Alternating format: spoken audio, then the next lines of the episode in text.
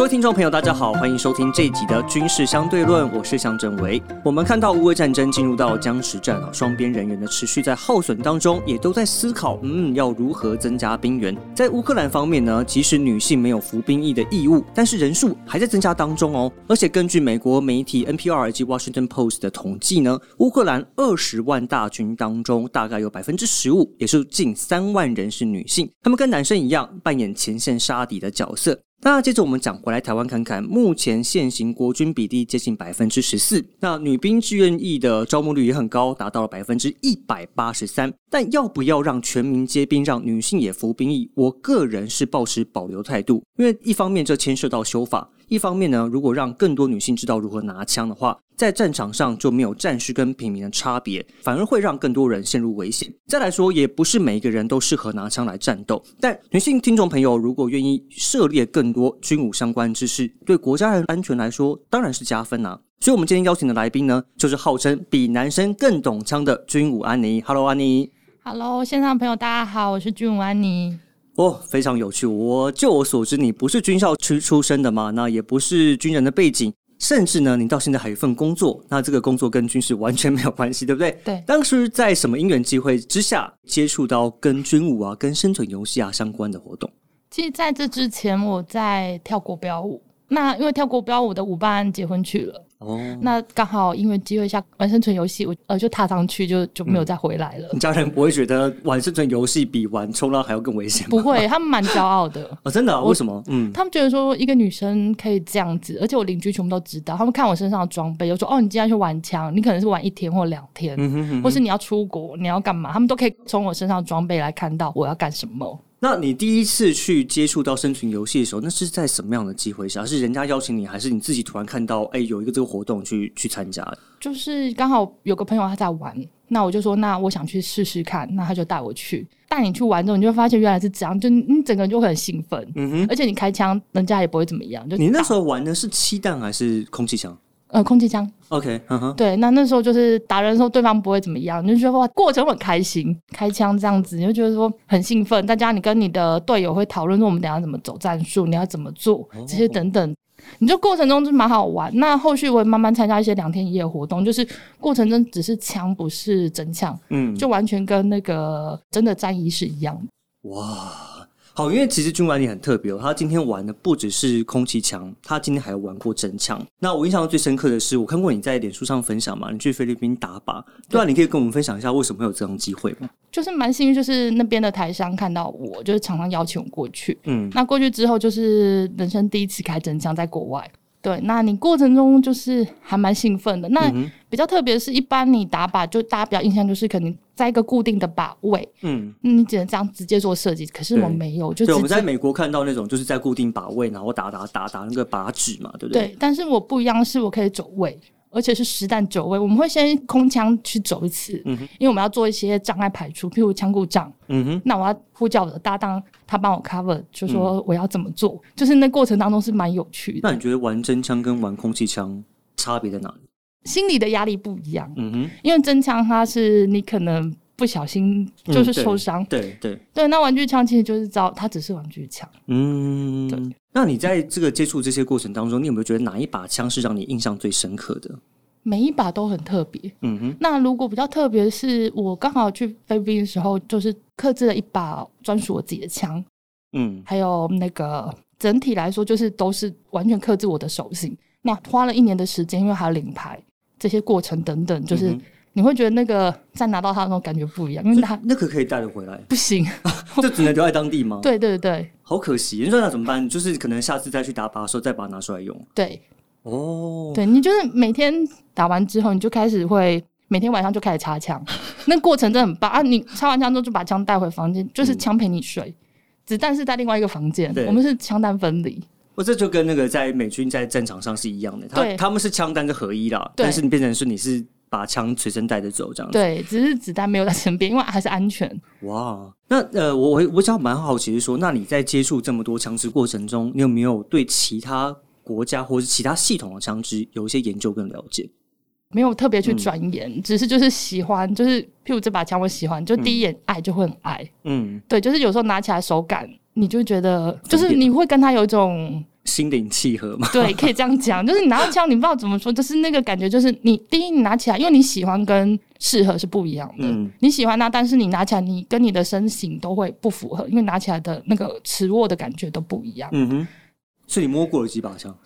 真枪的话是基本上经典的都有玩过，就是该玩的枪基本上在国外都已经都有试一轮了。嗯，那你可以分别出他们每一把枪之间的优点跟缺点，可以可以感觉出来。可以感觉出来。嗯那因为我的手比较大，所以有些枪对我来说，我 hold 它的话会比较吃力。嗯哼那有一枪对我来说就很简单，，OK。对，因为还是身形的关系，在手的大小跟你的持握都会去影响到。嗯，难怪人家说就是你是比男生更懂枪的这个概念了。其实它不只是玩枪，我记得你还去日本去玩过跳伞的训练。呃，就垂降训练。对，对，那时候刚好有机会，就是我的姐妹刚好是日文自卫队军官，那也花了一段时间把我调查过之后，嗯，那我就自己花机票钱过去，那就刚好去跟他们一起受训。日本之前有像这样的呃邀请外国人来受训的这个经验吗？目前我所了解好像是没有，因为我本身不是军警，我家庭背景没有这相关的，所以其实嗯他们邀请过去的时候，就是完全把我调查的清清楚楚。他要调查什么？就是第一，我的家庭背景，嗯我的爸妈做什么，那我的所有亲戚做什么，就是全部调查过，确认我跟大陆或是跟其他国家有没有什么关系，哦？OK，嗯就是蛮细的。嗯他们花了大一年，那之后我刚好有机会过去，嗯。受训蛮辛苦的啦，就是我们有合气道，有在 KO House 杀人屋里面做一些演练，还有就是垂降。那垂降过程当中，就是刚好有小毛毛雨，那其实蛮辛苦很。辛苦哎、对，那跟你一起受训那些人是谁啊？呃，就是一些军官，自卫队军官对，还有就是一些警方的人。哦。那这样花了多久时间？我们是去大概六到七天，就是每天的课程都不一样，那很像体验吗？还是他就是他是一个正规的训练，然后只是你刚好去加入到这个正规训练？应该算有点正规的。嗯因为很多语言我是听不懂，因为他们讲的很快，，OK，所以等过程我就是完全就是 tempo，就每天就很快快快，就每一早起来就是吃完早上开始训练，那你觉得他们训练的扎实度怎么样？还蛮扎实的。嗯，而且我们不分男生女生，就一起这样训练。都一样。对，但是我好奇是说，为什么他们会愿意找一个外国人来？他们希望透过你去表达什么事情吗？其实我没有去了解，就是他们问我有没有兴趣，那嗯刚好有机会，我说好，那我就去。我那时候其实没有想那么多，哇，下次有机会要找我。好，有机会有机会。对，好，我们现在讲回来，我觉得安妮她很懂枪，她其实在生存游戏啊，或者在很多军武方面，其实我可以说她比一些男生，甚至我觉得比我在某些领域上面，她了解的比我还要更多。她还可以出国比赛，你知道她已经连续两年被提名是世界空气枪玩家。那你可以先跟我们讲一下这个空气枪玩家，你要怎么样入围吗？你要怎么被提名？它就是属于全世界的 L-Soft 这一块的一个媒体，它办的活动，每一年都会挑各五名的男性或五五名的女性来做那个比赛，嗯就是让大家来投票，就是你最有影响力。但是你不是你报名就有，而不是我自己报名，而是有厂商或是玩家提名你。哦，那提名你之后，到一定的人数，你才会上那前五名。对，对，那他就帮你写出你是哪个国家，嗯哼，入围就已经是一个，我觉得是一个肯，很难的，对不对？对，就很肯定。嗯，对，因为你这是全世界的 Airsoft。哇，你我记得你是在最后面这五个名单当中嘛，就是等于是进入到决选的五个当中。对那当时要进入到这个名单里面，大概有多少人？我这就不知道，他没有公开，嗯，但是我知道就是也是人家通知我说，哎、你入围了。我那我去查了之后了解，原来就只有女生五位，男生五位，嗯哼就是最有影响力的 Airsoft 的女性玩家。，OK。我们在玩这个空气枪的时候啊，很多人会误解说它可能是一个比较暴力的运动啊，或者它是一个比较有点攻击性的一种活动。但是其实你在当中是可以学到一些东西的，对不对？呃，对，因为其实我们玩生存游戏的人，其实我们是一群了解战争恐怖的地方的人，我们其实不是很好战，我们只是喜欢那个团队的。团队的感觉，对，再来就是你在过程当中，其实有些爸爸会带小孩来，嗯那小朋友有的是国中、高中，那时候是属于叛逆期。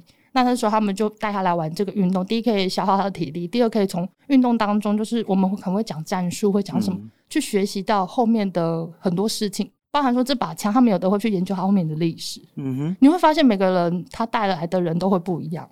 所以你在里面学到是团队，学到历史，然后学到武器本身，对对，然后你们可以了解到战场当时真实的那种逼近于真实的情况。对，没有错。而且你要团队的运作，我们可能会有一个主题，但是实际上下去真的去打的时候，整个过程是完全不一样。嗯有时候跟你的故事会跑掉，但是你会发现说，你后面就会跟大家会再聊，就说哦，我当初是怎么样怎样，我们当初怎么打，嗯我们就会去检讨说我们刚刚打的状况。其实你就会发现，你就说从当中你会学到很多不一样的事情所以。当中有教官在教你们吗？我们就是还是你们就是自己讨论我？们就是一个 team，、那我们这个 team 可能里面有个队长，嗯那队长他可能专长在某一块，我们就会讨论，他就拉谁出来。因为我们还会训练像地图龟背，我们会做夜间搜寻，就是其实玩的方式会很多种，很多玩，就每个人专长不一样。那我们就会去用这样的方式去推进，就每个人去学他的专长，嗯哼就是你会学到很多可能你在社会上或学校上没有学到的东西。所以你们的 scenario 就你们的想象当中有包括共军，比如说公道，比如说城镇战这种东西吗？城镇战类有没有两天一一夜的活动的话，有类似像这样，但是没有到共军啊。嗯哼就是可能我们是敌军，我们就敌军的人数很少，但是我们守军的话是蛮多。那每一排它中间会有一些故事说。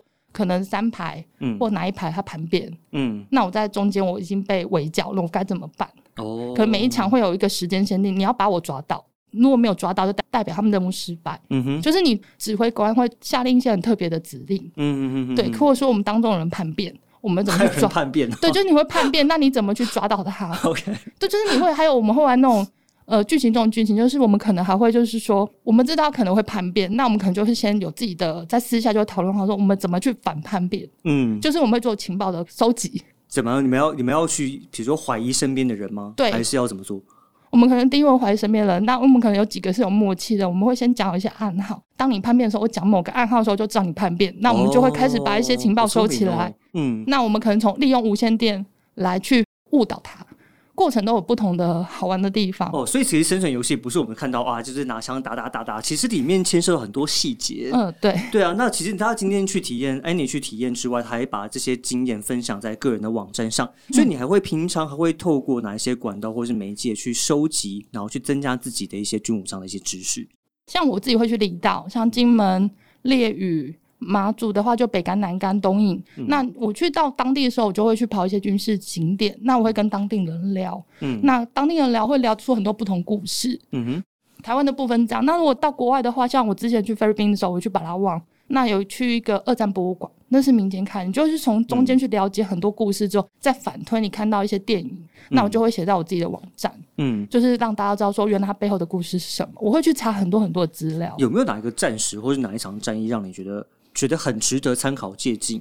其实每场都很特别。嗯哼，二战的部分，嗯我在菲律宾的时候，其实参加的国家非常多，就是我自己蛮压抑，有法国，有很多，就真的到菲律宾去打仗。嗯哼，那因为那个博物馆，它是一个那个他爸爸当时有参加那个战役，但是过世了。嗯那他就为了纪念那些战士，那你就看到他把很多资料、很多东西，就当初打仗的留下来的东西，就放在那里面，而且上面有些有写字。再来就是我会去看他们当初抢救雷恩大兵，嗯就是十一个美国人那时候被日本俘虏，嗯那我有去看现场，你会去了解，那之后再反推你去看二战博物馆的时候的一些故事跟过程，你就会反推哦，原来是真的是这样。就有身临其境的那种那种感觉。对，对不对？那你也希望把这些你得到的，不管是你在呃军事历史上啊，或是你在装备上这些知识，你要怎么样让更多人的人能够知道或了解，或是说让更多女性的朋友对军武这块会有兴趣？我会用凹豆的角度去切，就是说哦，他可能因为现在很多人在露营或者是喜欢运动，我就开始说，其实这个商品它不是只是商品，它可以运用像我们的战术背心，我自己会穿我的战术背心，跟你会加抗弹板，我去爬山，你们家康弹板去爬山，对，就是我会练我的体力。嗯哼那其他人看到就是会去看哦，为什么他会这样？嗯那会聊啊，慢慢跟他说，慢慢就说，其实这些东西是可以结合在生活化，很多军事的东西可以再结合在生活化的。嗯哼，因为抗弹板我没有记错，像我自己带出去乌克兰那一套，包含背心七公斤呢，你所以你是背着七公斤上山吗？对啊，因为你要做负重训练，因为你在玩生存的时候，你要背水、吃的、嗯喝的、枪、子弹很多东西，那你就需要你有一定的体力。嗯哼，所以有时候我会穿着它带水这样去负重去训练、啊，路人看到就哎、诶很特别，对，所以我觉得说这是把它生活化。嗯哼，OK，好，我们其实我们回到节目最一开始我们在讨论的内容，其实我们在讨论有关女性在战场当中的角色。所以，像你自己本身在玩生存游戏，你对战术、对战具这些都有一些了解。那你觉得女性在国家安全中可以扮演什么样的角色？每个女生的特长不一样，有的可以做后勤、做医护兵，或是说战场上，因为如果有需要的话，她可以做通讯。其实女生可以做的方向非常多。嗯哼，那对于普遍来讲，大部分没有接触到这个领域的女性的朋友的话，你会对他们有什么样的建议吗？就是怎么样去更对军事或对国防这块更有兴趣或更了解？其实最快方式就是他们招募的时候，人才招募的时候有来一些活动，其实蛮适合，就是直接去了解，跟他们聊，那你就是从中去试找到适合自己的。对，就是可能你喜欢的，可是是不适合自己。对，你就跟他们聊的时候，他们就会建议你可以往哪个方向。那你或者是说有当兵也可以。那如果不当兵的话，不当兵的话，可以从中去跟他们聊之后，他譬如说他可以走通讯这一块，他可以找相关的通讯的一些课程、相关的兴趣，或是一些民间的，其实他们有在教课程，你就可以去学，其实会对自己帮助很多。哦，好，今天非常谢谢安妮给我们精彩的分享。其实我自己在日前去以色列采访的时候呢。有跟很多以色列女兵交手的经验呐，那让我印象比较深刻的是，我不会说这些女兵她们的战力一定多强，但是他们显现出来一种态度是爱国，还有时时刻刻都为了国家安全提高警觉的这种态度。所以国家安全，不管你是男女老少，大家都有一份责任。以上就是这节的军事相对论，感谢您的收听，我是向真伟，我们下次再见，拜拜。